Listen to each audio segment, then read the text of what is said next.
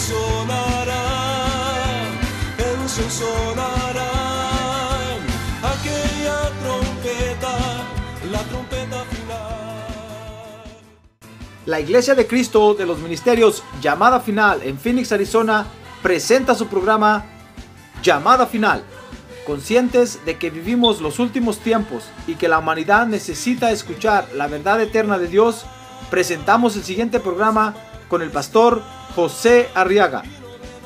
Con ustedes, el pastor José Arriaga con el mensaje de la palabra de Dios.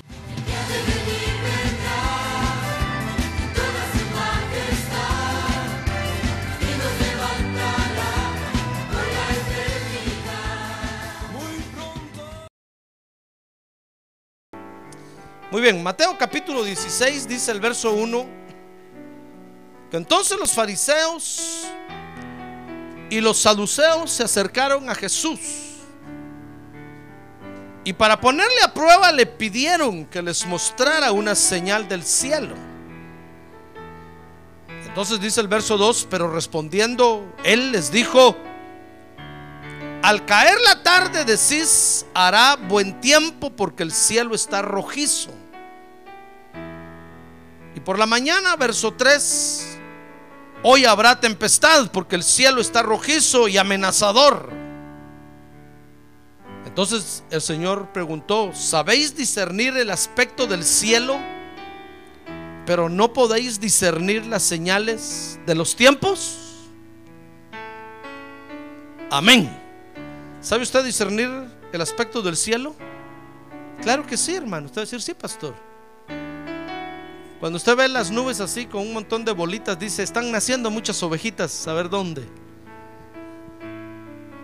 Sabemos discernir muchas cosas de la vida, pero ¿no podéis discernir las señales de los tiempos? Amén. Muy bien, entonces vea conmigo, hermano, cómo en el Evangelio, fíjese, es muy importante nuestro discernimiento. Porque en el Evangelio, fíjese, tenemos que aprender, hermano, a conocer el mover del Espíritu Santo. Y tenemos que, que, aprender a conocer dónde el Espíritu Santo se mueve y dónde el Espíritu Santo no se mueve. Tenemos que aprender a conocer dónde Dios se manifiesta y dónde Dios no se manifiesta. Porque si no, vamos a ser como dice el apóstol Pablo, como aquellos que dan golpes al aire, hermano. Y va a andar usted por lugares donde Dios ni siquiera está. Y usted va a estar diciendo, Dios está aquí. Y va a estar en lugares donde Dios está y usted va a estar diciendo, Dios no está aquí. ¿Comprende? Y los que lo vean van a decir, este pobre anda dando golpes al aire. Anda peor que un ciego. No sabe, no, no distingue, no conoce ni siquiera dónde Dios se manifiesta. Porque fíjese hermano que quiero que vea conmigo que Dios se manifiesta de muchas formas. Eso, eso se, se llama o se le dice, se dice que Dios es polifacético porque tiene muchas facetas de manifestación. Es como cuando cantamos, hay muchas formas de, de, alabar tu nombre, pero ahora lo haré así. Porque para exaltar a Dios hay muchas formas, hermano. Por ejemplo, si usted va con, con, los, con los metodistas, va a ver que ellos cantan de una forma, va con los presbiterianos, va a ver que cantan de otra forma, va, va con los bautistas, va a ver que cantan de otra forma. Y usted viene a nuestros cultos, va a ver que cantamos de otra forma, hermano. Usted dirá, estoy hablando de la iglesia de Cristo verdadera. No estoy hablando de otras iglesias que hay en el mundo que no son iglesias de Cristo.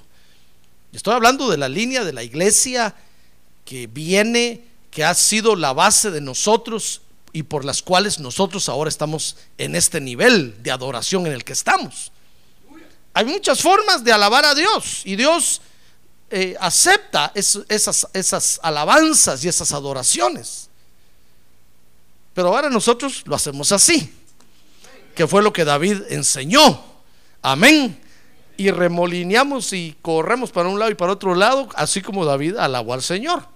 Muy bien, entonces así es esto. Dios tiene muchas formas también de manifestarse. Por ejemplo, dice Primera de Reyes capítulo 19, vea conmigo. Primera de Reyes capítulo 19, verso 11. Fíjese que ahí Elías tuvo que discernir donde Dios estaba moviendo. Y, y quiero que lo lea conmigo. Dice que entonces él dijo, sal, Dios le dijo a Elías, sal y ponte en el monte delante del Señor. Y aquí que el Señor pasaba y un grande y poderoso viento destrozaba los montes y quebraba las peñas delante del Señor. Oiga, hermano, cualquiera hubiera dicho, eh, pasa el huracán Katrina, o el huracán Rita, o el huracán Ofelia, o el huracán Denis. Espérese que todavía falta el huracán José Arriaga, hermano. Ya se va a partir en dos la tierra. ya ve que todos nosotros vamos pasando en fila ahí. Apúntese. Mire, esto era un huracán el que iba ahí. Cualquiera hubiera dicho el Señor está ahí, que estruendo el que hace su presencia, hace temblar la tierra, dice la Biblia. Pero dice el verso 11 que Dice que pasaba el viento, destrozaba los montes y quebraba las peñas delante del Señor, pero el Señor no estaba en el viento. Mire, eh, Elías, acuérdese que Elías estaba encuevado ahí en ese tiempo porque tenía miedo, porque lo andaban persiguiendo, lo querían matar. Y le dijeron, son muchos hombres, no te vayan a matar. Entonces fue y se metió en una cueva, hermano. Y Dios le fue a hablar ahí y le dijo, mira Elías, vente para acá, te voy a enseñar, párate ahí en la entrada de la cueva. No te pido que salgas, pues si no quieres salir no salgas, pero párate, asómate ahí asómate a la ventana. Hoy vengo inspirado yo ahora, hermano. Pero no por Dios. Mire, hermano. Asómate, le dijo ahí en la puerta de la cueva. Y pasó un viento recio. Y Elías tuvo que discernir, hermano. Y el Señor no estaba ahí. Mire, dice el verso 12 que después del terremoto hubo un fuego. Pero el Señor no estaba en el fuego. Mire, todas esas manifestaciones las conocía Elías, ¿sabe usted? Y Dios se había manifestado a él en estas, en estas formas. Y el fuego, y no estaba en el fuego. Y, después del fuego dice que pasó el susurro de una, de una brisa apacible. De aquellas brisas que no matan ni una mosca, hermano. ¿Y qué le parece? Dice el verso 3, y sucedió que cuando Elías lo oyó, se cubrió el rostro con su manto. Mire, porque reconoció inmediatamente que ahí estaba el Señor, hermano. Discernió que ahí estaba el Señor. Y salió y se puso a la entrada de la cueva. Y aquí una voz vino a él y le dijo: ¿Qué haces aquí, Elías? Mire, es que Dios tiene muchas formas de manifestarse. Acuérdese que Elías estaba escondido ahí porque las cosas no habían salido como él esperaba. Y entonces se frustró y se fue a esconder a la cueva. Y entonces Dios le tuvo que enseñar que, que Él hace las cosas como Él quiere, pues, porque es Dios. Que no las cosas siempre van a salir como nosotros querramos, hermano. Ah, gloria a Dios. Gloria a Dios. Gloria a Dios. Puede ser que de repente usted esté enfermo y usted le diga, bueno Dios, si eres Dios, eh, quítame este hígado y ponme otro. Dios lo puede hacer, hermano. ¿Sabe usted que Dios lo puede hacer? Y sin que usted se dé cuenta. Si durmió Adán para sacarle a Eva del costado, fue para darle una sorpresa a Adán. Pero el Señor lo hubiera podido sacar, haberle dicho solo a Adán, vení para acá, y sacarle del costado a Eva así, hermano. Pero lo durmió, hizo todo el asunto, para que cuando Adán abriera los ojos y viera a Eva, dijera, wow, Señor, te rayaste conmigo. 100 puntos. Porque si es Dios, a veces Dios nos da sorpresas así, pero, pero mire, usted le puede decir, Dios, si eres Dios, cámbiame. Dios puede hacer muchas cosas, hermano.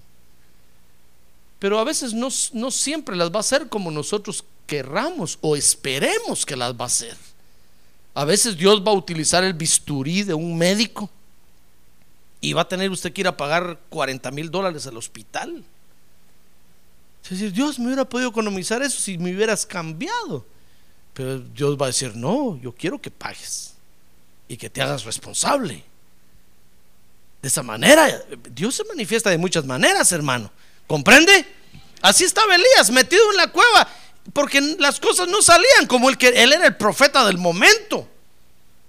Era el Benihim del momento. Todo lo que decía se hacía, se cumplía, ocurrían milagros delante de él, ni las manos se extendía, hermano. y una mujer lo quería matar. Y, y entonces dijo, bueno Dios, ¿estás conmigo no estás conmigo esa mujer? Y tuvo que huir y, meter, y se fue a meter a la cueva. Entonces Dios le tuvo que enseñar, vente para acá, te voy a enseñar, mira, mira el viento, estoy ahí. Dijo, no. Mira el fuego, estoy ahí, no. El terremoto, estoy ahí, no. Y un silbo apacible, estoy ahí. Y entonces Elías dijo, sí Señor, ahí estás, ya ves, le dijo. Tú me conoces como terremoto, como trueno, como viento, como... Pero también me muevo como un silbo apacible. Ya ve que tenemos que discernir el mover del Espíritu Santo, hermano. Cada día tenemos que levantarnos con expectativa de decirle, Dios, ¿qué vas a hacer hoy? ¿Qué vas a hacer? Algo nuevo vas a hacer. Por eso nosotros cantamos el canto que dice, Dios está aquí, algo así dice, ¿verdad? Y dice, algo nuevo va a suceder. Algo así dice el canto, ¿verdad? Algo nuevo va a pasar porque Dios está aquí, hermano. ¿Sabe usted que Dios está esta noche aquí? Sí, algo, algo está pasando, algo está pasando porque Él está aquí. Él está aquí. Algo nuevo está sucediendo. Aunque usted no lo ve, no lo oye, no lo palpa, usted quisiera que, que fuera un trueno, que quitara el techo y apareciera una manota gigante. No, tal vez hasta sueño le da a usted porque es un silbo apacible. Yo tengo que estar diciendo, no se duerma, no se duerma. Pero algo está pasando, hermano. Porque donde está el Señor, algo nuevo pasa. Amén. Muy bien, entonces tenemos que aprender a discernir. Por ejemplo, fíjense que nosotros conocemos conocemos las tres dispensaciones que Dios ha tenido. La dispensación del Padre, que fue todo el Antiguo Testamento, usted lo puede leer ahí. La dispensación del Hijo, que fue el ministerio de Jesucristo entre el Antiguo Testamento y el Nuevo Testamento de la Biblia. Y la dispensación del Espíritu Santo, que es todo el Nuevo Testamento, que es lo que ahora estamos nosotros viviendo. Y sabe, es el mismo Dios el que se está moviendo. Si usted va, por ejemplo, al Antiguo Testamento y lee Éxodo 20, hermano, y lee esos 10 mandamientos, usted dirá, Señor, eh, tú que eres el Padre de la misericordia, ¿eras tú? Y Dios le va a decir, yes, sure. ¿Quién más? No le digo quién más en inglés porque no sé cómo se dice, hermano. Y usted ve al Señor Jesucristo en su ministerio, comelón y bebedor de vino, no que era borracho, pero tomaba vino cada vez que comía. Amigo de pecadores y publicanos, no que era pecador, no, no, pero le llevaba la palabra de Dios a ellos y se juntaba con ellos, hermano. ¿Era el mismo Dios? Sure. Y ahora usted ve al Espíritu Santo que ni se ve ni se palpa, ¿Es el mismo Dios? Es el mismo Dios, hermano. Ya ve, Dios se manifiesta en muchas formas, por lo menos ahí podemos ver tres. Mire, en las diez plagas de Egipto, ¿se acuerda de las diez plagas? Usted puede ver la manifestación del poder de Dios también ahí. Dios trabajando y operando en diez formas distintas, hermano. Los piojos que aparecieron y se les subieron a la cabeza a todos los egipcios. Era el mismo Dios operando el mismo Dios que mandó las úlceras a todos los cuerpos. El mismo Dios que hizo que el agua se volviera, se convirtiera en, sangre.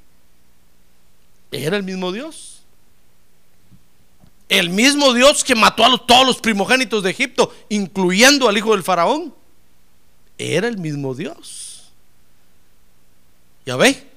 No espere usted, hermano, que Dios envíe una avispa, como dice el canto aquel, ¿verdad? Si tal vez le va a enviar un ángel. O no espere que le envíe un ángel, tal vez le va a enviar al pastor. ¿Comprende? Hermano, Dios tiene muchas, muchas formas o muchas maneras para hacer las cosas.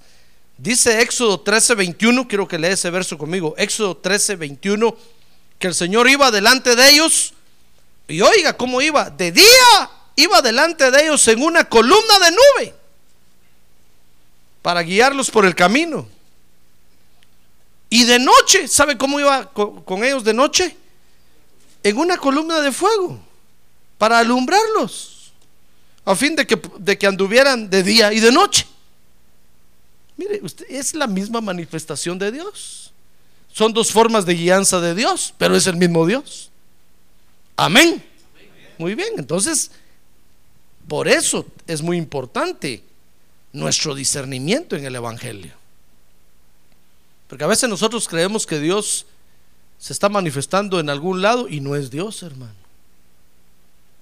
Y donde menos creemos que se está manifestando, ahí está Dios. Amén. Mire, el mover del Espíritu, del Espíritu Santo, fíjese, en este tiempo también es de muchas maneras. Por ejemplo, Hechos 2, Hechos capítulo 2, dice ahí que se manifestó en esa oportunidad como un viento recio. Hechos 2.1 dice que cuando llegó el día de Pentecostés estaban todos juntos en un mismo lugar y de repente vino del cielo un ruido como el de una ráfaga de viento, impetuoso, que llenó toda la casa donde estaban sentados, como un viento recio. Y luego dice Hechos 2, 3, 4 que el Espíritu Santo se manifestó como lenguas de fuego sobre sus cabezas. Mire qué manifestaciones esas, hermano. Cuando Juan el Bautista vio al Espíritu Santo descender sobre Jesús, ¿cómo lo vio? ¿Cómo? No, no dijo que es una paloma. ¿Cómo paloma? Eh, mire, Juan vio algo que bajó así, hermano, revoloteando sobre Jesús. Y él entonces eh, dijo, yo vi que descendía algo como paloma, pero no es una paloma, el Espíritu Santo no es una paloma. ¿Ya ve? Y es el mismo Dios, es el mismo Dios. Y ahí lo ve como un viento recio, después lo ve como lenguas de fuego sobre la cabeza de cada uno. Es el mismo Dios, hermano manifestándose, dándose a conocer a los hombres. Y, el Espíritu Santo ahora se mueve entre nosotros. Desde que el Espíritu Santo comenzó en la tierra su trabajo, fíjese hermano que de seguro que con cada uno de los discípulos de Jesús, de los apóstoles del Cordero, inició un movimiento diferente con ellos. No solo con los apóstoles del Cordero, con los doce, sino con los demás que siguieron y con todos los ministros que siguieron después. Inició un movimiento especial con ellos. A cada uno de ellos les dio de seguro una visión especial de trabajo. Por ejemplo, dice segunda de Timoteo 1:6, ahí encontramos al apóstol Pablo que habla de dones que cada uno de nosotros tiene en especial y particularmente, hermano. Es decir, Dios me ha dado a mí dones que no los tiene usted. Amén. Amén, hermanos. Amén. Muy bien. A ver, dígale que tiene un lado. Ánimo, hermano. Ánimo, no, no se duerma. Mire, segunda de Timoteo 1.6 dice, por lo cual te recuerdo que avives el fuego del don de Dios que hay en ti. Oiga, le está diciendo a Timoteo, mira Timoteo, el don que tú tienes es especial, solo Dios te lo dio a ti. No se lo dio a nadie más. ¿Ya ve?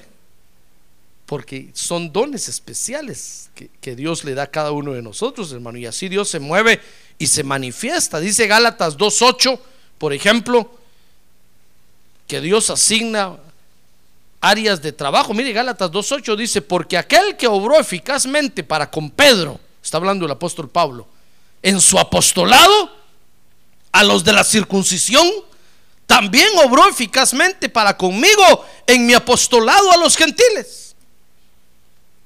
Mire, está diciendo Pablo, saben, yo tengo un área de trabajo diferente a la del apóstol Pedro. A mí me mandaron con los gentiles y es una visión de trabajo diferente, hermano. El evangelio que el apóstol Pablo nos iba a predicar a nosotros tenía que ser con una visión diferente a la que el apóstol Pedro le iba a predicar a los judíos. No podía ser igual. No podía ser igual. Mire, yo aquí le predico a usted el Evangelio, hermano, y no tengo problema. Porque yo sé que usted ignora muchas cosas, no conoce muchas cosas de la Biblia. Y tal vez hasta yo le digo, búsquelo en, en el San José capítulo 5, verso 8. Y usted dice, amén. Porque ni los libros de la Biblia conoce, hermano. Pero si yo fuera a predicar a con los judíos que conocen la Biblia, yo les digo, San José capítulo 5 va a decir, ¿y este qué? Si nosotros conocemos las escrituras. ¿Comprende? Ah, entonces tiene que ser una forma de trabajo diferente, hermano.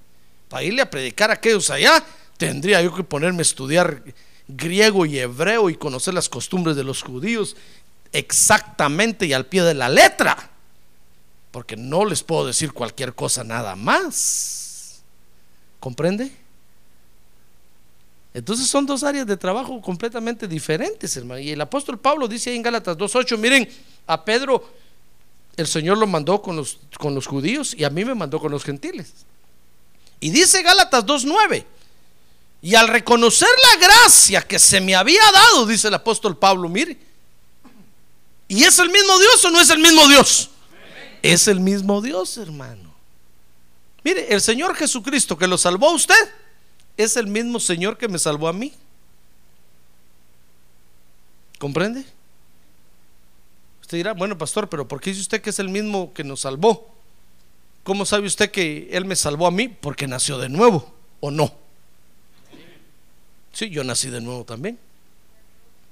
Pero vaya usted, por ejemplo, allá con otros y dígales, mire, el Señor Jesucristo que me salvó a mí, ¿es el mismo que lo salvó a ustedes? Van a decir, sí. Pregúntenles, ¿nacieron de nuevo? Van a decir, ¿y eso qué es? ¿Qué es eso? Si no saben que tienen que nacer de nuevo, van a decir, no, que nacer de nuevo, ni que nacer de nuevo. Entonces digan, entonces uno les tiene que decir, miren, el Señor Jesucristo que me salvó a mí no es el mismo que ustedes tienen. Ustedes a saber qué Señor tienen.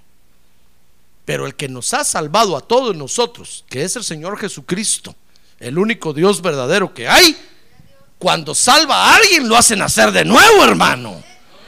Ah, gloria a Dios. Gloria a Dios. Nos hace nacer de nuevo.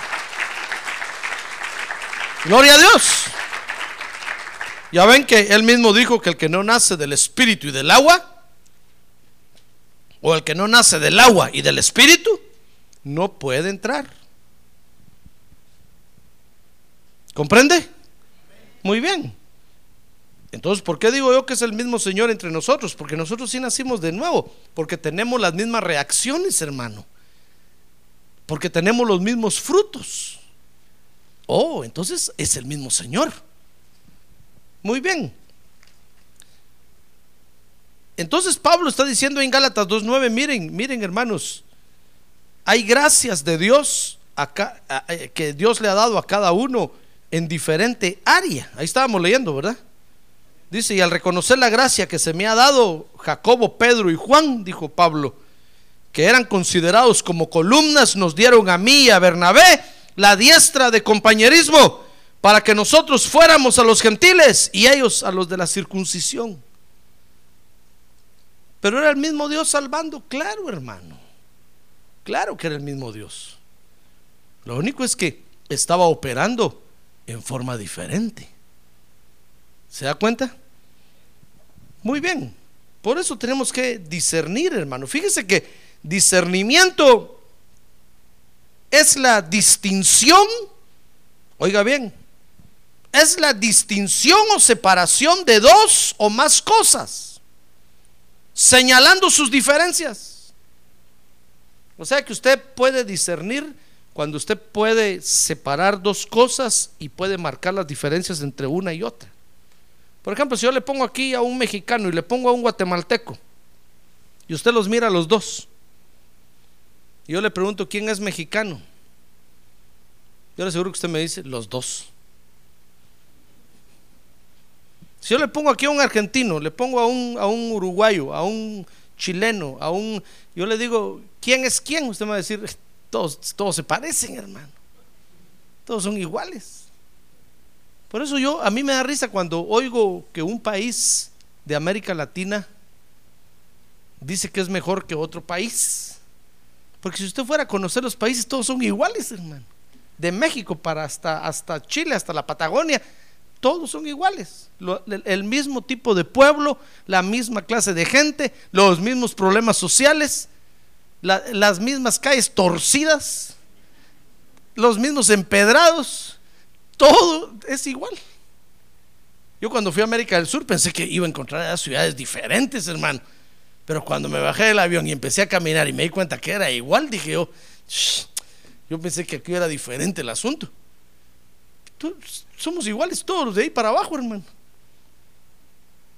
Si yo le pongo aquí a uno de cada país y le digo, a ver, dígame quién es quién, yo le aseguro que a menos que hablen, usted conocería la diferencia. Pero si no hablan y se paran así, usted va a decir, todos son del mismo país. Pero cuando usted tal vez conoce los rasgos físicos o la forma de mirar, y entonces usted puede decir, mire, este por la forma de mirar que tiene, es de México. O entonces usted ya sabe discernir. Y usted mira la forma, y usted dice, este por la forma de mirar que tiene tan tranquila y de paz es de Guatemala. Hombre de paz. y así, entonces, entonces ¿qué, ¿qué pasa? Eso se llama discernir, ¿se da cuenta? Cuando usted puede separar dos cosas y marcar sus diferencias. Y decir, yo digo que este es de aquí por esto y esto y esto, y este es por esto y esto, y aquel por esto y esto. Eso es discernir. Discernir, repito, hermano, es la distinción o separación de dos o más cosas señalando sus diferencias. Ahora, fíjese que nosotros podemos discernir el bien del mal solamente con puro sentido común, hermano, o por experiencia, o por instrucción, o sencillamente por intuición, que en otras palabras es el don de la sospecha. Usted puede discernir el bien del mal. No tiene que ser un, no tiene que tener un poder super sobrenatural para discernir ciertas cosas de la vida, hermano. Sencillamente usted las conoce por sentido común, por experiencia, por lo que ha vivido. Y usted ya sabe lo que está pasando. Usted cuando ve a su hijo que deja de comer, usted dice, este ya se enamoró. O ve a su hija que ya no come, usted dice, este ya se enamoró. Y aunque diga, no, no estoy enamorada, no, está enamorada. No tuvo que venir un ángel o el Espíritu Santo a decirle lo que está pasando. Sencillamente usted, usted discierne.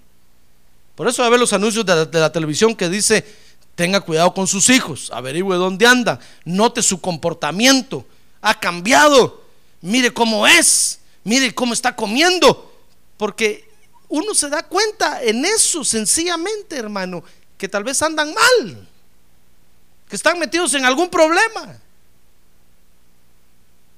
Entonces, nosotros podemos discernir muchas cosas de la vida sencillamente por la experiencia o por el sentido común o por intuición.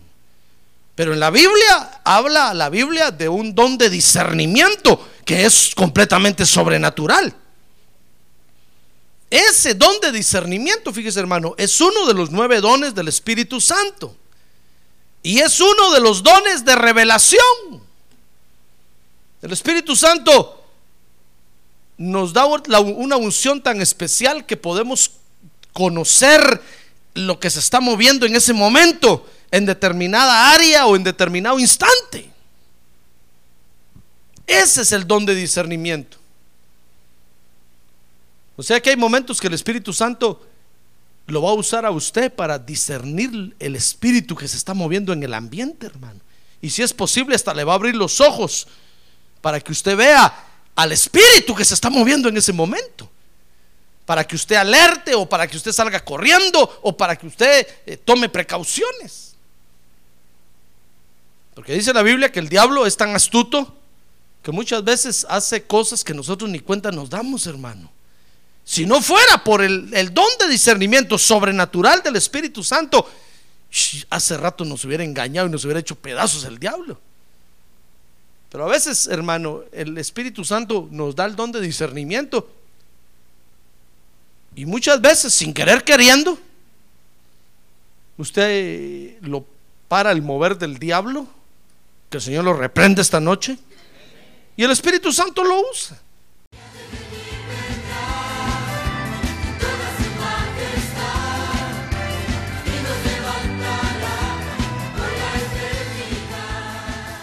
La Iglesia de Cristo de los Ministerios, llamada final en Phoenix, Arizona, cumpliendo con la comisión de Joel 2.1, presentó su programa, Llamada Final. Esperamos que nos vuelva a sintonizar la próxima semana a la misma hora por esta emisora.